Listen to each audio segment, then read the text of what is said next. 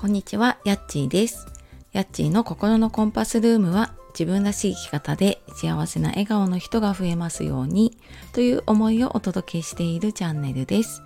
本日もお聴きくださいましてありがとうございます。えー、週の後半木曜日ですね、えー、いかがお過ごしでしょうか。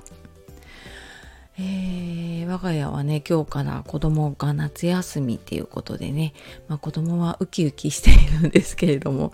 まあ、今年は通常通り42日間かなという夏休みがね始まるっていうことではいちょっと気合を入れてね乗り切っていこうと。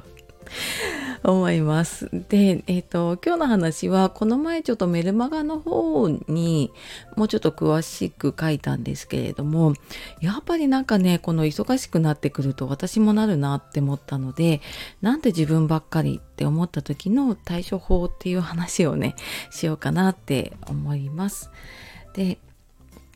もうちょっとなんか詳しく知りたいとかあとまあこういったなんか、えーと、自分の心の土台を作るような話自分のメンタルを整える話を、え、週2回ぐらいねメルマガの方で配信しているので、え、よかったらあの説明欄の方から見てみてください。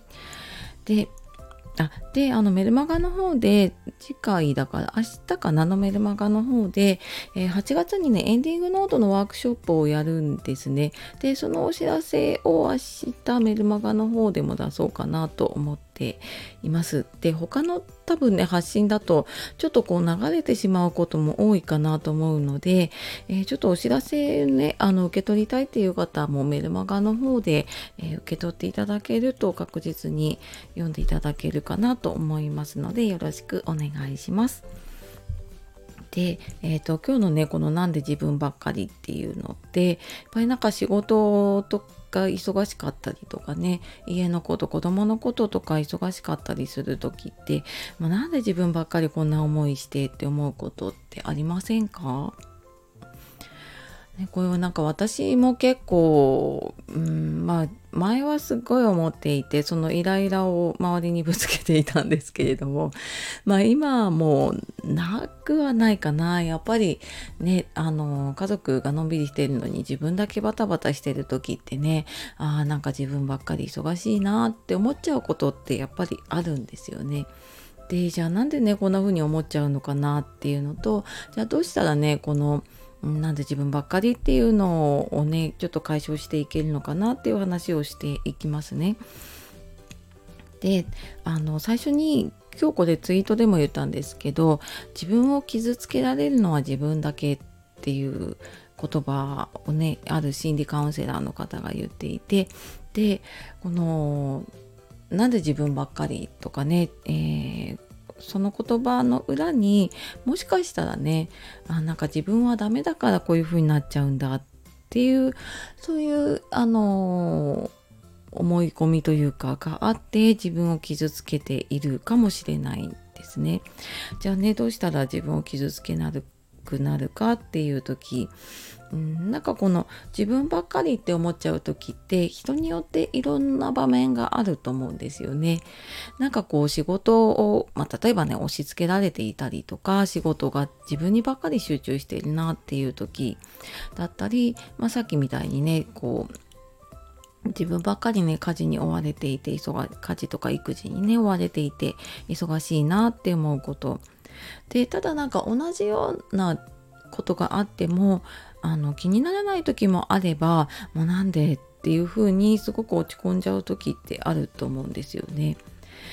でなんかこれは自己肯定感とかもね関わってくるんですけどちょっとそこを絡めると長くなってしまうので、えー、ま簡単にね言うとそのこの言葉の裏にやっぱり自分は頑張ってるのに誰にも認めてもらえないみたいなね満たされない気持ちってどっかにあるっていうことにね気づくことがあるんですよね。でこのなんか満たされない気持ちんなんかこんなにやってるのにとかねこんなに頑張ってるのになんで分かってもらえないのっていう、まあ、そんなね不満がちょっと大きくなるとこんなもんなんで自分ばっかりっていうね そんな言葉になっていくんですよね。でなんかじゃあそこからね抜け出せなくなった時にどうしたらいいかっていう時うんよくなんかやっぱりこうなってる時に私も思うのが頭の中でぐるぐると同じ考えが抜け出せなくなっちゃうっていうことがあってでそこから抜け出す時にはあの自分のその考えていることをね客観的に見るために紙に書き出してみるっていうことをやるといいですね。でこうやってなんか自分の頭の中の考えってずっとモヤモヤしてるんだけど書いてみると自分の目で可視化ってその目で見れるのでねちょっと冷静になれたりします。でそうするとあなんかもうちょっとこうすればよかったのかなって思うこともあればうーんなんか逆にそれを改善する方法だったりとかうーん他の人周りの人に提案できるものが見つかることがあるんですよね。うん、例えばさっきの仕事が集中しちゃっているのであればなんか他の人ともうちょっと仕事の量を平等にしてほしいとかねあと、まあ、家事とか自分で全部やっちゃってる時は家事手伝ってほしいっていうことをねあのお願いすることもできると思うしあの自分がどうしてほしいのかっていう気持ちにね気づくことができるんですよね。であの、まあ、こうやって、えーと、知らないうちにね自分を追い詰めてしまっていることもあるなっていうのとあとは、えーと、やっぱりそうやってマイナスに考えちゃう時って、うんまあ、心もそうだし体もそうだし、まあ、両方つながってるからねで疲れている時ってどうしてもマイナスに考えてしまいがちなんですよね。でいやなんか分かってるんだけどうんなかなかね前向きに考えられないなっていう時はもうちょっとこう休むっていうこともね、えー、大事ですね。うん、なんかこう、まあ、自分を大事にする時間っていうのかな。自分を休める時間、まあ、例えば自分の好きなことをしてみたりとかちょっと本当に体を休めるためにね睡眠を多めにとるとか、うん、なんかちょっと自分の好きなものを食べてみるとかね。あのそんな風に自分を甘やかすっていうのかな。まあ、そんな時間をね持つことっていうのもすごく大事かなって思います。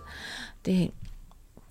うん、じゃあなんかねその仕事とか家庭に不満があるって言ってもなかなか環境を変えるってすごい エネルギーもいるし難しいことだと思うんですけどちょっとなんかこの見方を変えたりとかね考え方を変えてみるとうん、ちょっと気持ちが軽くなることがあるのでね、えー、ちょっと今日お話してみたことを試してみるといいかなと思います。まあ、これはちょっと私もね、あの子供の夏休みにあたってやっぱり忙しいとね、イラッとすることがあるので、ちょっと自分のね、振り返りも兼ねて、こんな話をしてみました。はい、えー、今日はなんで自分ばっかりへの対処法ということでね、お話ししてきました。えー、最後までお聴きくださいましてありがとうございました。えー、では素敵な一日をお過ごしください。さようなら、またね